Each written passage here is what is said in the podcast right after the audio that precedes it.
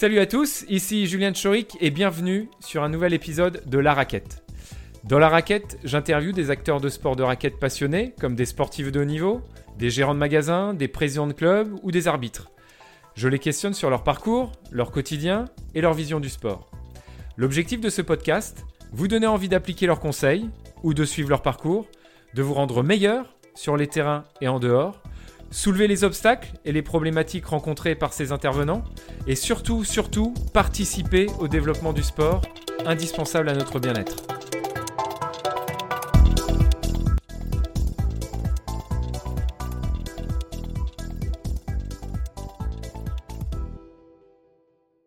Donc aujourd'hui, nous accueillons Bastien Blanquet, triple champion de France de paddle et 150e mondial. Donc euh, avec lui, on va essayer de, découvrir ce qu'est le quotidien du numéro 1 français d'un sport donc en devenir et de parler aussi du paddle, donc euh, sport jeune, et de savoir comment euh, on compte le, développer, que ce soit soit à la fédération, soit au sein des clubs. Donc bonjour Bastien. Bonjour Julien, bonjour à toutes et à tous. Donc en tout cas, merci euh, beaucoup d'être euh, d'être parmi nous. On va commencer déjà pour euh, les gens qui ne te connaissent pas. Est-ce que tu peux te présenter un peu ton parcours, ton palmarès Oui, bah, Blanquet Bastien, j'ai 25 ans. je suis toulousain d'origine. Maintenant, ça fait 5 ans que j'habite, 4 ans pardon, que j'habite à Madrid, en Espagne, où je fais ma carrière de, de, sportif de haut niveau, de joueur de paddle là-bas. Puisqu'en Espagne, le, il y a un circuit professionnel avec une télévision, une économie autour du paddle et 4 millions de pratiquants en Espagne. Euh, donc j'ai décidé de partir là-bas à l'âge de 21 ans. Sur mon parcours, euh, j'ai fait des études euh, totalement rien à voir sur l'aménagement paysager, donc tout ce qui est création et dessin de jardin. Après mon, mon BTS, je suis parti en Espagne faire ça. Donc voilà, comme tu l'as dit, triple champion de France depuis trois ans en titre. Cette année, les champions de France ont été malheureusement annulés à cause de, de ce virus et 150e mhm. mondial. Voilà. Moi, je viens plutôt du, badminton, où on a un peu euh, le, même problème peut-être que vous avec les hispanophones mmh. et nous avec les, asiatiques. Comment t'expliques, parce que c'est ça, je pense, qui choque peut-être les, auditeurs, numéro un français, mais 150e mondial, comment t'expliques donc ce, gap, enfin, qu'il y a entre le numéro un français et puis les tout meilleurs? Ouais, ben on, l'explique par, euh, par le temps, en fait. Il va, il va nous falloir du temps. Il va falloir du temps aux Européens et aux Français plus particulièrement pour, euh, pour arriver dans les meilleurs mondiaux. L'Espagne a connu ce sport dans les années 90. Donc, ils sont vraiment précurseurs et ils ont toutes les structures ici. Comme je disais tout à l'heure, ils ont 4 millions de joueurs. Euh, ils ont toute une économie qui gravite autour. Ils ont des grosses structures avec des clubs à plus de 20 ou 31. Les meilleurs, les meilleurs coachs mondiaux sont en Espagne. Il y a des académies pour les jeunes, les enfants jouent. C'est un sport ultra développé et il y a une économie derrière, alors qu'en France, on n'est qu'à la première étape où il faut le développer. Et donc, ils ont une avance sur nous en termes de jeu. Donc, nous, il va falloir du temps pour, pour rattraper cet écart-là. On, verra ça. Donc, en deuxième partie, on parlera du, paddle et de son développement en France. Euh, avant, on va parler un peu plus de toi, de ton, statut en gros de, de numéro un français. Le, quotidien, ton quotidien, donc aujourd'hui de joueur qui évolue en Espagne et donc je suppose à plein temps parce que c'est un choix euh, fait à 100%. Est-ce que tu peux nous décrire un petit peu une journée type ou une semaine type de Bastien en Espagne Bien sûr. Alors une, journée type, ça va être euh, le matin entre 1h30 et 1h30, 2h ou 3h de paddle, ça dépend si je fais une session ou deux. L'après-midi, ça va être du physique, 1h30 de physique. Donc voilà, ça varie entre, entre 3h et 5h de sport par jour, ça du lundi au vendredi ou du lundi au samedi, et tout dépend les compétitions le week-end. Après, je suis suivi par, euh, ben, par kiné, ostéo, par une diététicienne, tout un suivi qui est fait derrière. Moi, j'ai fait le choix de partir en Espagne des sponsors m'aident financièrement. Donc pour le moment, je gagne pas d'argent, mais au moins j'en perds pas, j'arrive à m'équilibrer. Donc euh, vivre de sa passion et vivre de son sport, c'est plutôt bien. Donc j'espère euh, être mieux classé dans les années à venir pour, euh, pour, gagner, pour gagner plus d'argent. Ok, tu réponds à toutes mes questions en même temps, c'est bien. Mais si, si je rentre euh, euh, un peu plus dans le détail des, des entraînements, parce que les joueurs qui sont occasionnels, peut-être qu'ils se disent, mais euh, comment on fait pour progresser, comment on fait pour s'entraîner? Si, par exemple, deux heures d'entraînement sur un cours de paddle, quel type d'entraînement vous faites? C'est des routines? C'est un jeu à quatre? Est-ce qu'on peut s'entraîner en un contre un? Comment ça se passe? Alors nous, nous on est moi j'ai mon coach qui s'appelle Ramiro Choya, qui a été élu deux années d'affilée meilleur coach du monde en 2016 et 2017. J'ai eu mmh cet entraîneur grâce à Babola, mon équipementier principal. Donc nous, on a un groupe de à peu près de, tout dépend les années, d'entre 5 et 7 joueurs. Euh, donc il y, a, il y a Paquito Navarro qui est numéro 1 mondial, qui est dans notre groupe. Il y a aussi d'autres joueurs qui sont cassés de la première place jusqu'à la 30e place mondiale. Voilà, plus moi, le, le français qui vient dans ce groupe-là. Donc tous les matins, mon coach crée des sessions d'une heure et demie, en fait. Donc soit je fais une session d'une heure et demie et je finis, soit soit j'en fais deux. Souvent, c'est deux, ce qui me demande de rester pour soit faire une réunion d'entraînement, plus, plus après faire sparring pour quelqu'un d'autre. Voilà. Mmh Donc au final, ça me fait jouer entre deux et trois heures. Donc ça va être une partie panier, peut-être pour travailler sur un coup technique précis. Si en ce moment je me sens pas bien, par exemple, je, te, je, te, je te coupe, mais panier, c'est comme au tennis, c'est-à-dire plein de balles dans un, dans un panier et on Exactement, c'est de répéter le coup. Là, c'est que sur la, la, partie technique. Par exemple, si mon coach, je trouve euh, qu'en ce moment je lobe pas bien ou que, que ma volée n'est pas bien, il va me dire allez, 5 minutes, on fait du panier. On remet tout ça en place techniquement et après, euh, on s'entraîne à nous à 2, 3 ou 4. Individuellement, c'est très rare. C'est souvent la demande individuellement donc deux, trois ou quatre, et on fait beaucoup de situations tactiques, puisque c'est un sport qui demande, euh, c'est très primordial, le jeu tactique, c'est très très important, au-delà de l'aspect technique. Donc voilà, il y a beaucoup d'aspects tactiques qu'on travaille sur des situations de jeu avec service ou notre coach engage tout ça, avec des, des thèmes qu'il choisit aussi, ou alors de temps en temps un peu de panier, voilà, pour répéter les coups. Et l'après-midi, ça va être une partie physique en salle, avec mon préparateur physique à Madrid, au, qui est au centre de Madrid. Il travaille en coordination avec ma prépa physique à Toulouse, qui me suit depuis depuis cinq ans. se coordonne pour euh, pour réussir à faire un bon, enfin, voilà, on fait un bon boulot sur l'année. Petit à petit, on progresse quoi. Et donc, si on rentre euh, là encore dans le détail sur les séances physiques, c'est plutôt bon. Je suppose que vous essayez d'être un, sportif, un athlète plutôt complet, mais au point de vue endurance, explosivité, des, les filières plutôt rapides, plutôt lentes. Euh, qu'est-ce que vous travaillez? Nous, ce qu'on va travailler, bon, comme comme tu l'as dit, ça va être un athlète de haut niveau. Il faut qu'il soit bon dans tous les domaines. Hein. Il n'y a pas de il a pas de secret de toute façon et les meilleurs sont bons dans tous les domaines.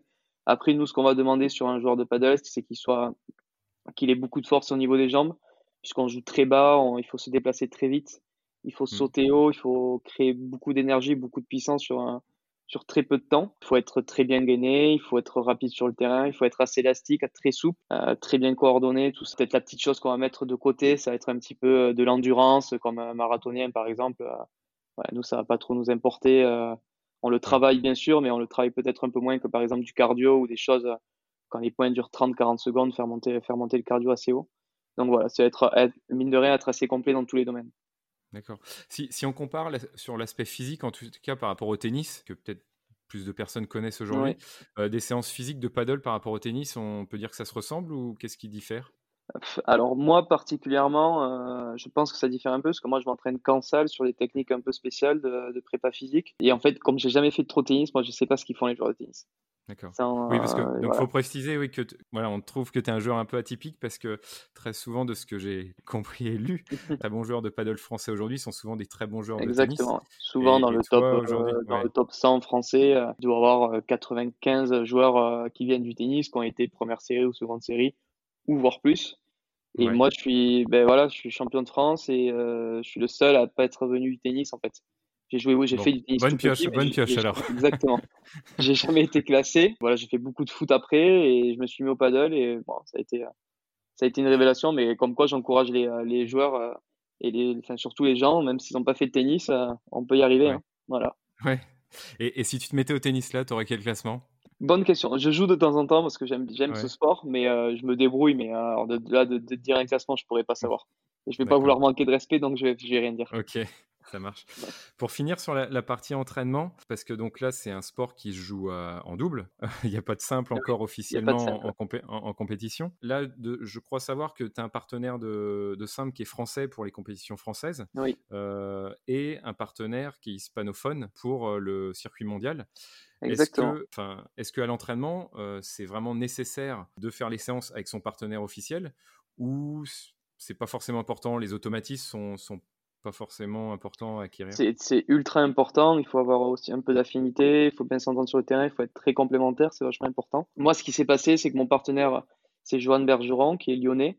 Il y a, au tout début, quand j'ai monté le projet pour venir à Madrid, je voulais pas venir tout seul, donc je l'ai appelé on se connaissait très peu et euh, il a tout de suite été chaud pour partir avec moi. Donc on est parti ensemble deux ans euh, sur Madrid. On s'est entraîné ensemble tout ça, donc on a pris des automatismes euh, que personne d'autre n'a en fait, et c'est pour ça qu'on se connaît par cœur sur le terrain.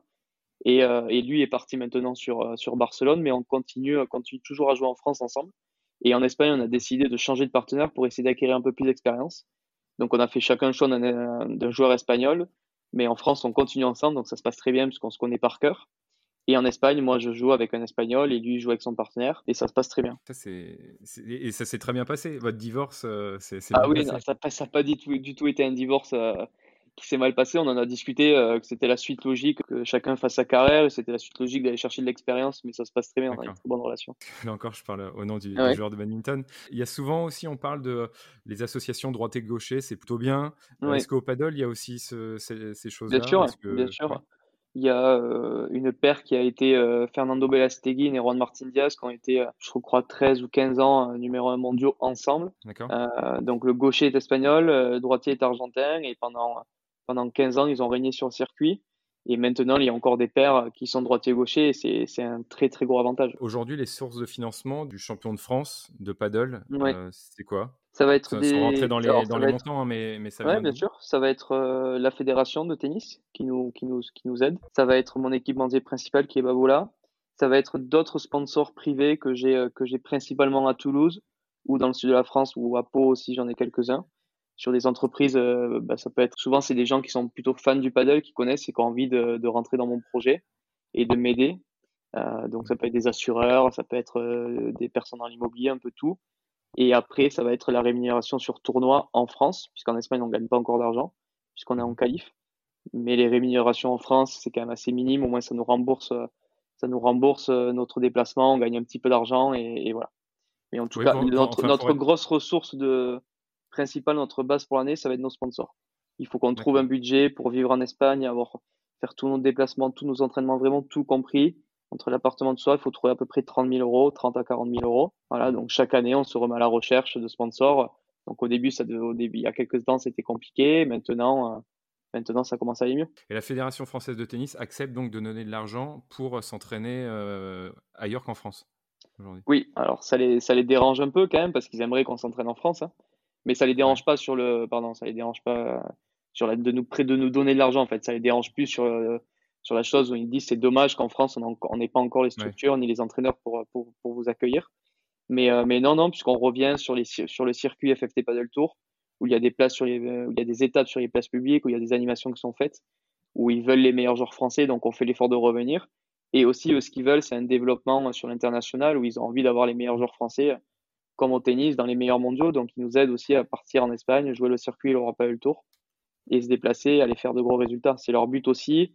Il y a aussi, euh, il y a peut-être aussi un peu de politique derrière, mais c'est vraiment leur but. Ils poussent les joueurs à, aller sur le circuit pro. Sur, l'aspect financier, euh, pour qu'on se rende compte, si demain, là, tu, tu plus gros tournoi en France qui mm. existe, enfin, je parle le circuit national, demain, tu gagnes le plus gros tournoi euh, World Paddle Tour, c'est quoi les sommes Pour l'année dernière, il y a le circuit, le FFT Paddle Tour.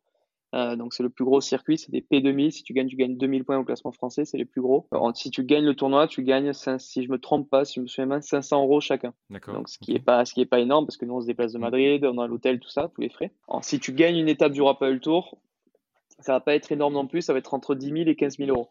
Après, il faut savoir qu'en Espagne, ils ont une économie un peu différente. C'est que les sponsors donnent énormément d'argent aux joueurs. C'est que l'économie autour du circuit n'est pas encore euh, c'est pas une économie encore à grande échelle, c'est principalement espagnol. Par contre, les, les sponsors des joueurs donnent énormément d'argent, donc c'est là où ils arrivent à gagner de l'argent, beaucoup d'argent. Pour être sur les t-shirts des joueurs. Exactement. Par exemple, en contrepartie, ils peuvent mettre les logos, ils peuvent faire des animations, ils peuvent faire bon, tout ce qui se passe sur les réseaux sociaux, tout ça.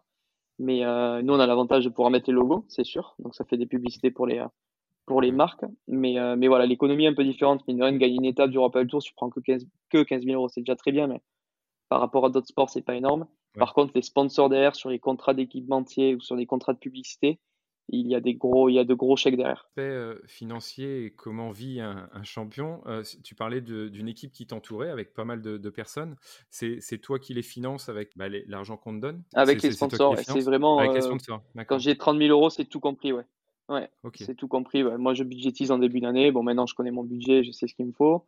Euh, mais voilà, les premières années, j'ai budgétisé, euh, vraiment essayer de, rien oublier. Euh, ben voilà, je vais voir le kiné. Enfin, bon, le kiné en France, on a de la chance, on le paye, on le paye pas. Mais l'ostéopathe, la diététicienne, la préparation physique, mon coach, tout ça, c'est des choses, c'est des choses à payer. Ça vient de moi, enfin, grâce à mes sponsors. Mais donc là, tu parles souvent de que les personnes qui t'entourent sont en France et que tu reviens souvent en France? J'ai une partie de mon équipe qui est en France et une autre partie qui est en Espagne mon coach qui est espagnol, qui est Ramiro Choya qui est à Madrid, j'ai mon préparateur physique, Juan Ruiz Lopez qui est dans le centre de Madrid qui me suit aussi. Et en France, j'ai ma préparatrice mentale, j'ai mon kiné, j'ai mon ostéo, j'ai ma diététicienne. Voilà. Donc après, on a la chance, enfin voilà, maintenant de pouvoir faire des Skype, tout ça. Et comme on a beaucoup d'étapes en France, j'arrive à revenir, voir mon kiné souvent.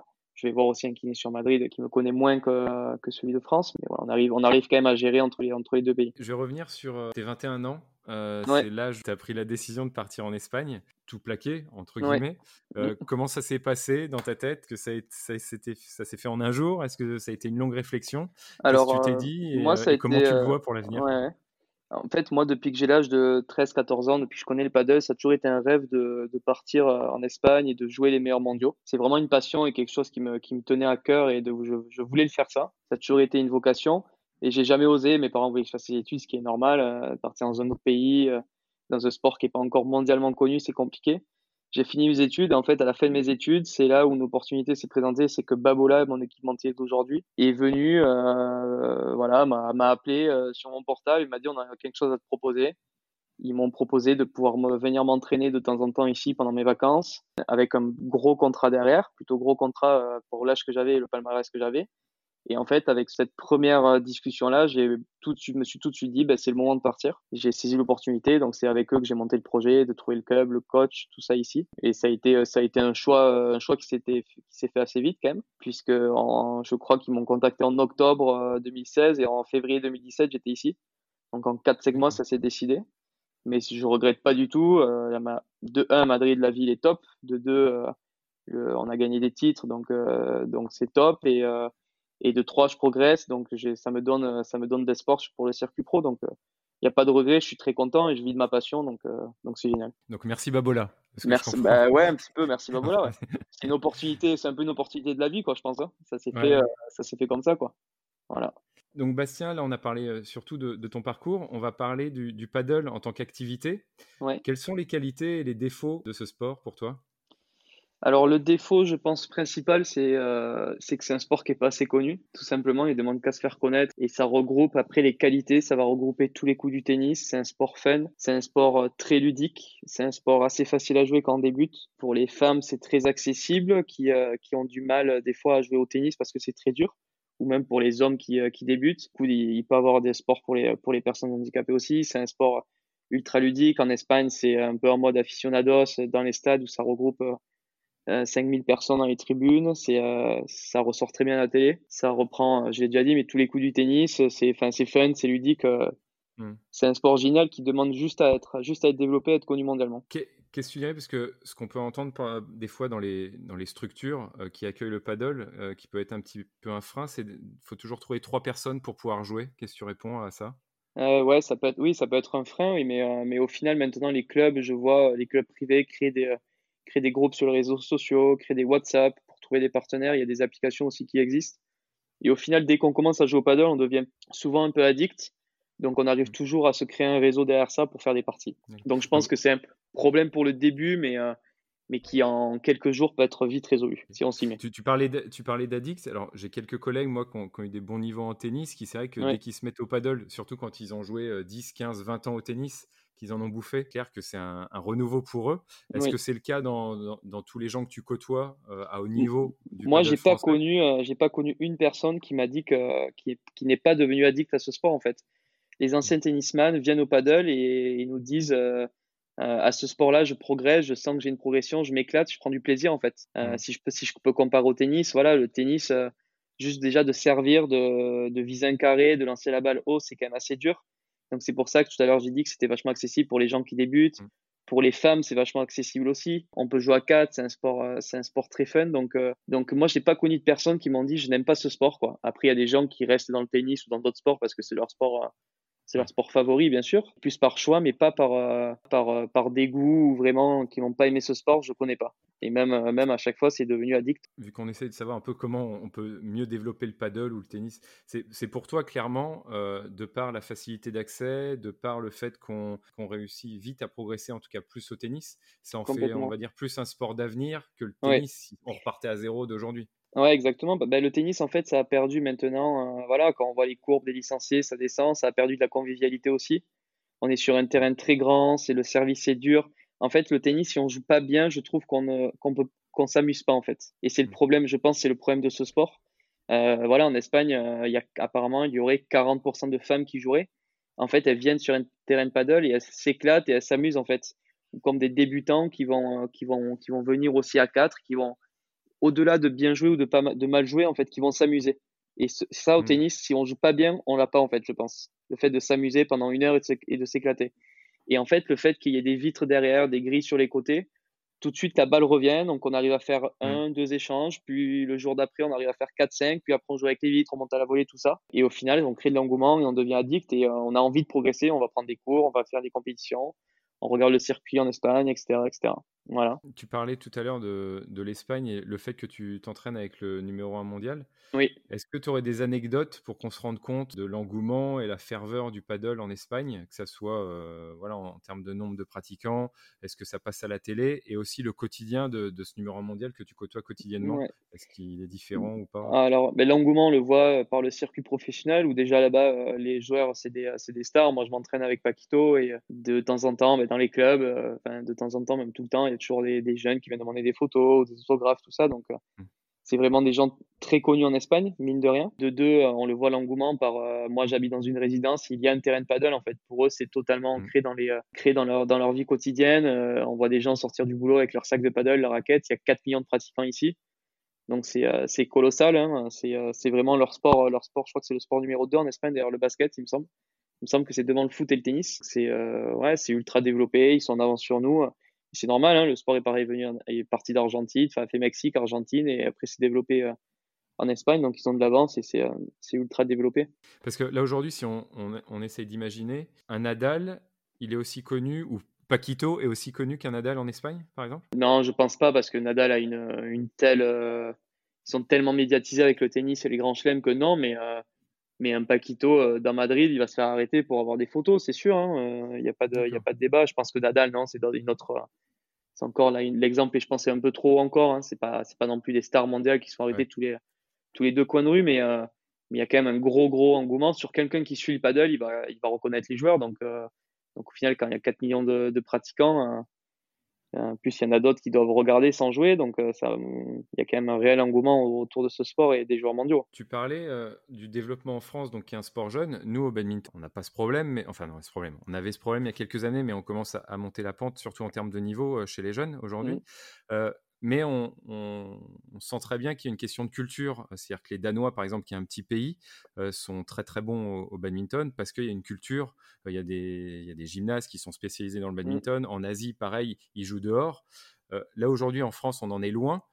Pour toi, est-ce que la France voilà, est, mûre pour, parce qu'en gros, c'est pas la même culture que les pays hispaniques, pour qu'en fait, on ait le même développement?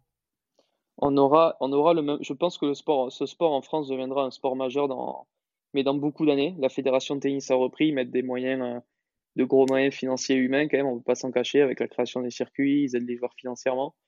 Ils font, ils font beaucoup de choses. Ils aident les clubs aussi financièrement à monter des terrains. Donc je pense que ça va mettre entre, en France, ça mettra entre 10 et 15 ans encore à, à vraiment progresser euh, et à se développer. Comme tu disais, ici en Espagne, ils ont un tel engouement et c'est vraiment un sport, un sport de chez eux. Donc les jeunes moi, je vois dans les clubs des jeunes de, de 4, 5, 6 ans qui commencent déjà à jouer au paddle, alors qu'en France, on n'en a pas. Et c'est ça qu'il va falloir créer en France, c'est euh, aller toucher les jeunes, aller développer ce sport pour que dans, dans 15 ans, on ait une génération de purs joueurs de paddle, en fait. Que vraiment, ça devienne, euh, euh, que le jeune se dise à 13 ans, mais mon sport, c'est le paddle et pas, et pas le tennis, et à 15 ans qu'ils deviennent le paddle, en fait. Ces années perdues, en fait, c'est eux, l'Espagne, c'est là où ils sont les plus forts, en fait. C'est qu'ils sont formés, c'est qu'ils sont formés dès le plus jeune âge à apprendre à jouer avec les vitres, et c'est un sport qui demande, je pense, une certaine maturité, vu l'âge, vu le sport déjà, vu l'âge aussi des meilleurs mondiaux, qui demande une certaine maturité pour, pour comprendre tous les angles, comprendre tous les effets et tout toute l'adaptation qu'il y a autour du terrain. Donc, plus on commence jeune, je pense mieux c'est. Tu parlais des infrastructures et de la Fédération française de tennis. Au... Alors, je ne sais pas combien il y a de terrains de tennis en France, mais des, milliers. Euh, est-ce qu'aujourd'hui, enfin, tu es au courant ou pas? Est-ce qu'il y, a des plans de, restructuration de ces, associations de tennis pour accélérer un peu la, mise en chantier, la mise en place de terrain de paddle, ou c'est encore trop tôt pour en parler? Je pense que, ça, se fait, ça, se fait, un peu, hein, mais est-ce que le, mouvement risque d'accélérer de ce que tu en sais ou pas forcément? Honnêtement, je pense que ça se développe quand même assez, assez bien. Maintenant, maintenant, on peut aller dans toutes les villes en France on va dire de plus de 20 ou 30 000 habitants ou 40 000, on va retrouver au moins un terrain de paddle ou un club carrément ou un terrain dans un dans un club municipal. Donc, euh, je pense qu'il y a quand même beaucoup de terrains maintenant en France. Et euh, ce qu'il va falloir maintenant chercher, c'est aussi euh, des pratiquants, en fait, hmm. du développement sur les pratiquants. Donc, ouais, voilà, je sais pas trop quoi dire. Et aussi, la fédération est aussi en train de créer un, sur la zone de, de Pluto à Paris, aussi de créer un gros, un gros centre d'entraînement avec une dizaine de terrains de, de paddle. Donc ça aussi, je pense que ça va faire du bien si le, si, le, si ce sport se développe énormément sur, sur Paris. Derrière, ça pourra émerger sur les autres villes. Donc, donc ça serait intéressant, mais il va falloir du temps. Je sais pas si j'ai bien répondu, mais. Euh... Si, si, si, non, mais enfin, après, tu voilà, pas à la Fédération française de tennis, donc c'est normal que tu puisses pas répondre. Mais c'est avoir ton avis là-dessus. Euh, on voit pas mal de, de, joueurs de tennis de haut niveau jouer au paddle, et je pense que ça bénéficie aussi à l'image euh, du paddle euh, en France. Comment tu le vois, toi, avec ton œil un peu extérieur, en plus de, mmh. pas de joueur de tennis, on va dire, contrairement aux autres Comment tu le vois Moi, je vois juste l'aspect. Euh, moi, je vois l'aspect. Un bon joueur de tennis ne sera peut-être pas un très bon joueur de paddle. Mais par contre, ça a des gros avantages quand même. Ça a des, gros... ça a des avantages. À un certain niveau, ça sera une inconvénient parce qu'il va falloir changer quelques trucs. Mais un tennisman qui se met au paddle sera plus simple pour lui. Et en termes de développement, c'est génial parce que je me souviens de Gaël, mon fils, quand il était venu à Lyon faire un tournoi il y a quelques années il y a eu la télévision qui est venue, ça a tout de suite parlé sur, euh, sur les réseaux sociaux, sur le journal L'équipe, tout ça. Donc ça crée un engouement et ça fait connaître le sport. Cyril Hanouna, euh, qui, qui, joue aussi au paddle, on en parle dans son émission sur mm. C8, donc ça fait parler, ça fait connaître le sport. Donc je pense que c'est bien. Pour le moment, c'est que du développement, donc euh, donc c'est bien. Et aujourd'hui, si tu joues contre Gaël Monfils, t'as pas trop la pression de. J'aurais la pression parce j'aurais la pression par son charisme, par par ses résultats et son palmarès, mais en termes de niveau, non, je serais serein quand même. Pour l'instant, tu es serein. Heureusement pour moi quand même. ça marche. Juste pour, euh, pour conclure, là, sur le paddle, tu disais que ça allait prendre du temps, 10-15 euh, ans, pour vraiment que ça soit un sport euh, voilà, majeur. S'il y avait deux, trois choses vraiment à mettre en place tout de suite maintenant pour que, pour que ça fonctionne, ce serait quoi? Ça va être du faire connaître le sport au maximum, au plus de pratiquants possible, et créer des structures derrière je pense que les deux, les, les la priorité, ça va être ça. Donc la fédération commence à le faire puisqu'ils ont, ils ont repris un circuit qui s'appelait avant le My Paddle Tour. Ça a été repris en FFT Paddle Tour. Donc maintenant, on joue, sur, on joue trois étapes par an sur des places publiques où il y a des animations à partir du jeudi soir pour faire découvrir dans les villes. On est allé à Bordeaux, on est allé à Paris, euh, on est allé, euh, euh, il y a une étape à Marseille aussi. donc ça ramène du monde, il y a une publicité qui est faite, tout ça. Donc c'est bien. Il faut continuer dans ce sens-là. Faire jouer les jeunes, faire, découvrir bah, les parents aussi, hein, c'est ce qui va amener les enfants aussi euh, à jouer. Et après, la deuxième chose, ça va être aussi de créer, euh, d'essayer d'apprendre euh, cette culture espagnole et surtout sur l'apprentissage en fait. Avoir des meilleurs profs, avoir de meilleures structures pour dans quelques années, dès qu'on aura des meilleurs jeunes, pouvoir les entraîner en France à notre méthode essayer d'aller battre les Espagnols. Mais pour le moment, il va falloir un peu de temps. Mais les leviers, je pense que ça va être ça dans un premier temps. Dernière question là, te concernant toi. Est-ce qu'aujourd'hui, tu te vois, enfin, tu t'imagines en France dans quelques années ou là, tu avances euh, pas à pas, euh, année par année, tournoi par tournoi et tu vois pas euh, plus loin que les prochains tournois? Honnêtement, je me vois rester à Madrid encore quelques années. De un, je m'y sens bien. De deux, je progresse. Et de trois, je j'ai vraiment envie et je pense pouvoir y arriver dans les meilleurs mondiaux. Donc, donc je me donne, je donne, je me, en tout cas, je me donne les moyens. Euh, on pourra pas me reprocher que je me suis pas donné les moyens, que j'ai pas fait les choses à fond au moins. Et même moi, euh, personnellement, au moins, j'aurais pas de remords. On verra où ça mène, mais euh, pour le moment, je me vois, je me vois rester là encore quelques années. Après, il faut que le financier suive, il faut pas qu'il y ait de blessures, il faut que ça se passe bien, bien entendu. Mais, mais ça se passe bien, je sens qu'on progresse, que je progresse, pardon. Et comme je disais, il faut du temps en fait. Je pense qu'il faut vraiment du temps. Il faut être patient. Il faut vraiment être patient parce qu'ils ont une telle avance sur nous que on peut pas se dire au bout de deux ans, bon, mais je rentre parce que je suis pas arrivé. Non, parce que c'est un sport c'est un sport en développement, mais en plus l'Espagne a tellement d'avance, donc il faut vraiment prendre ce contexte en, en vue quand même. Bon bah super. en tout cas, merci beaucoup Bastien. Euh, merci Julien. De ta franchise, de ton éclairage. Et puis bah, bon courage alors pour les prochaines compétitions qui vont sûrement reprendre bientôt. Semaine prochaine, premier tournoi. Semaine prochaine. Très bien. Bah, bon courage à toi et puis bonne, euh, bonne suite. Merci, merci Julien. Voilà, euh, c'est fini. J'espère que l'épisode vous a plu. N'hésitez pas à me faire des remarques constructives, proposer des personnes à interviewer ou tout simplement donner vos impressions sur ce podcast à travers la page Facebook La Raquette ou sur ma page LinkedIn Julien Tchoric. Et encore mieux, le top du top, si vous pouvez mettre une note 5 étoiles ou un avis sur les plateformes iTunes, Apple ou autres, ça permettra de donner plus de punch, plus de visibilité au podcast et aux passionnés de raquettes. Un grand, grand, grand merci à vous et à bientôt